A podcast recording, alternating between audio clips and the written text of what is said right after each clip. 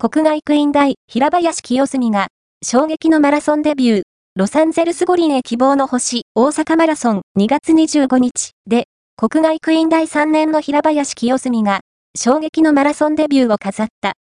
優勝という結果もさることながら、学生最高記録と初マラソンの日本最高記録を塗り替える、2時間6分18秒の好タイム。2028年ロサンゼルス五輪に向け、日本マラソン界に新たなスターが生まれた。